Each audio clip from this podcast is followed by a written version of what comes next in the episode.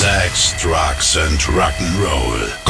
Gong 97.1, der Rocksender. Rock News. Robbie Krieger veröffentlicht seine Memoiren. In Set the Night on Fire, Living, Dying and Playing Guitar with the Doors blickt er auf seine musikalische Karriere zurück. Die erste eigene Gitarre, die ersten Drogen, die ersten Auftritte mit Jim Morrison und den Doors. Co-Autor war Jeff Alulis, Sänger von den Dead Kennedys. Für eine deutsche Ausgabe gibt es noch keinen Erscheinungstermin. Die Originalversion kommt am 12. Oktober.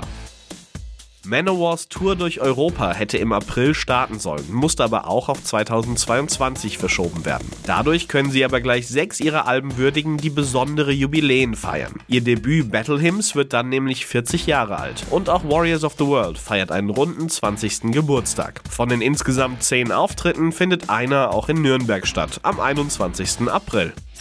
Gong 97.1, der Rocksender. Rock News. Sex, Drugs and Rock'n'Roll.